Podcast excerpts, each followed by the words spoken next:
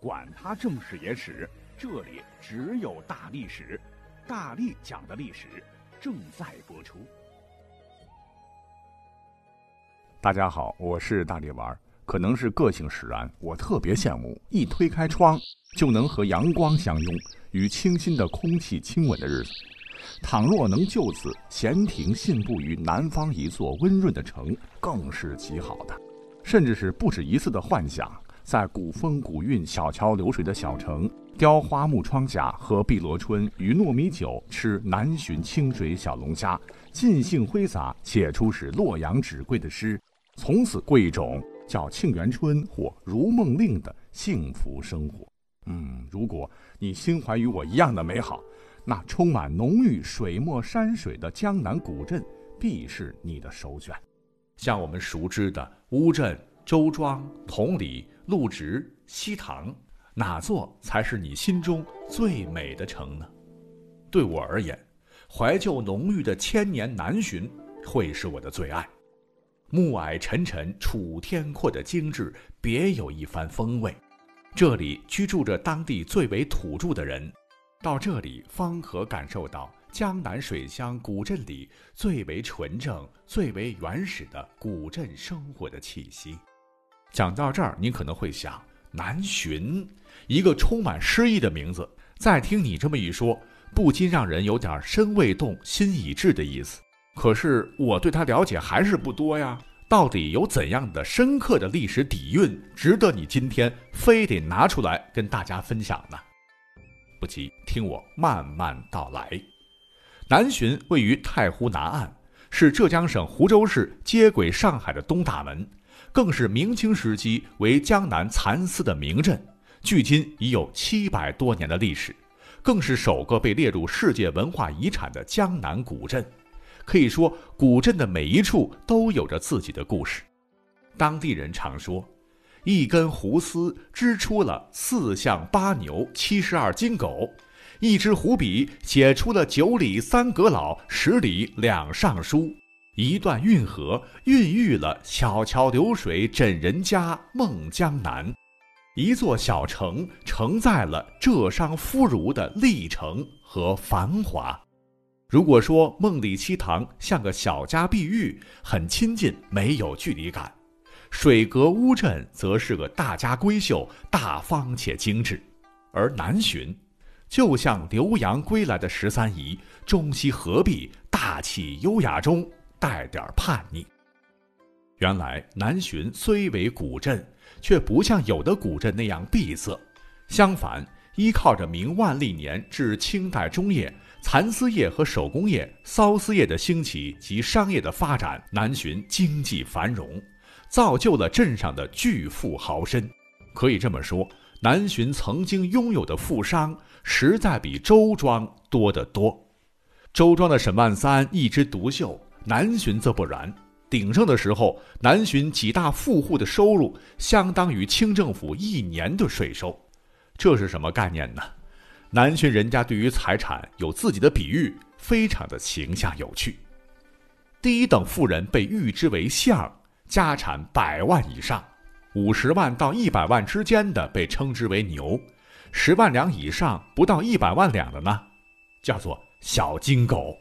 以动物之大小，妙喻财力之厚薄，可谓一绝。以至于光绪年间，在南浔民间及江浙一带，把南浔的富商称为“四象八牛七十二金狗”。历史上，以“四象八牛七十二金狗”为代表的南浔商家巨贾，过着一种与众不同的生活。清末民国初，他们以大都市的摩登时尚开风气之先。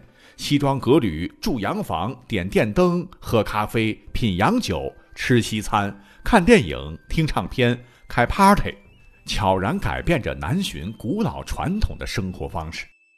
讲真，如果你的心底多多少少还有一些民国情怀的话，如果你忘不了《老式留声机》里周旋的蜜意甜歌，忘不了如人间四月天般嫣然浅笑的林徽因、陆小曼们。去南浔古镇追忆一下过去的时光，定是一个绝佳的选择。老南浔风情，一种明清古韵点缀下的民国旧时的味道会立马扑面而来，勾起你我心中那段怀旧的记忆。当然，若是想看小桥流水人家，南浔也有，但我更建议大家细品南浔区别于其他古镇的美。比如说，隐藏在古镇一个个简单门楼后面的，不仅有正宗中国的古建筑，还有中西结合的深宅大院。彩色玻璃、钢筋水泥等当时最昂贵的建筑材料，这里都有。每一座院子的设计和建筑都极尽当时的豪奢，这或许也是一种历史气息包裹的内敛的美。当民国风徐徐吹来。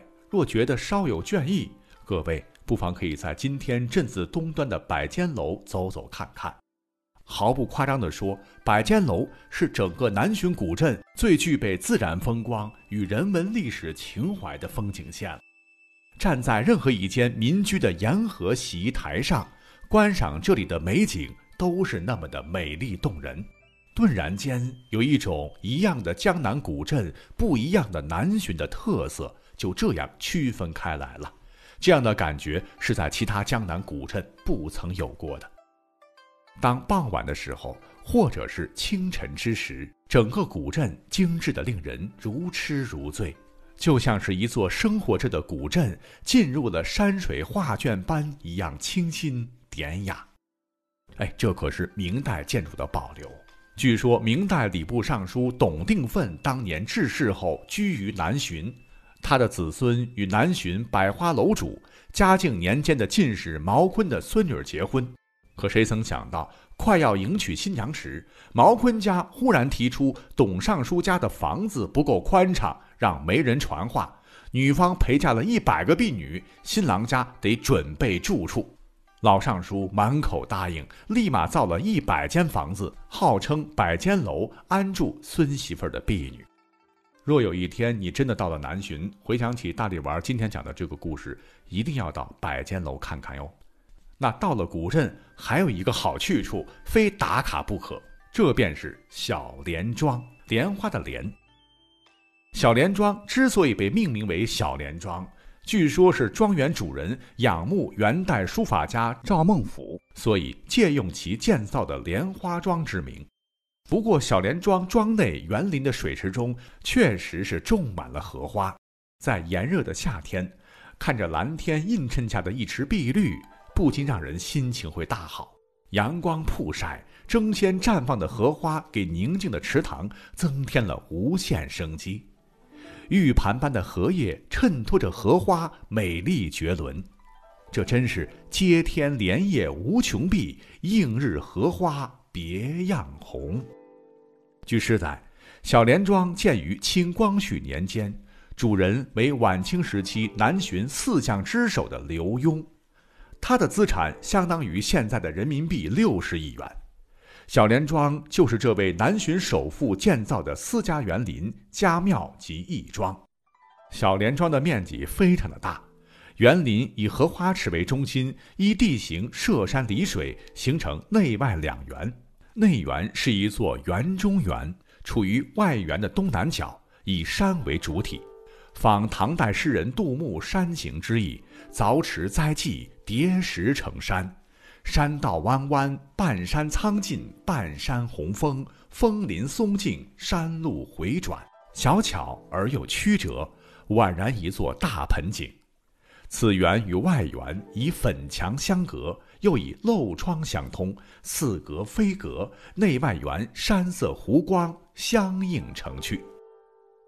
小莲庄内最能体现刘氏家族地位的一个核心建筑，就是刘氏家庙。这里主要就是刘氏家族用来祭祖的地方。听说在正厅悬挂了有当时皇帝御赐的一块九龙金匾，代表了刘氏家族的荣耀。你看，有钱人的生活。就是这么朴实无华且枯燥。不过有钱人富了，都去修园林、盖豪宅，一掷千金吗？哎，也不尽然。在富家之地的南浔古镇，却有着这么一方净土，这便是一座有名的藏书楼，唤作嘉业藏书，坐落于南浔的鹧鸪溪，与小莲庄隔溪相望，有小桥通连。走进藏书楼不大的门以后呀，你会发现真是别有洞天。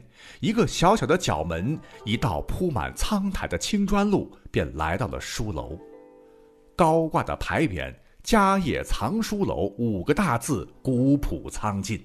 尤为特别的是，藏书楼的“藏”缺少左边三笔，是个缺笔字，谓之“天下之书藏不尽”之意。这个缺笔字。不是文字游戏，它既表现了藏书楼主人的谦虚之德，又说明天下好书无穷尽之意。而家业是指美好的事业，对藏书阁的主人刘成干来说，他的美好事业就是藏书。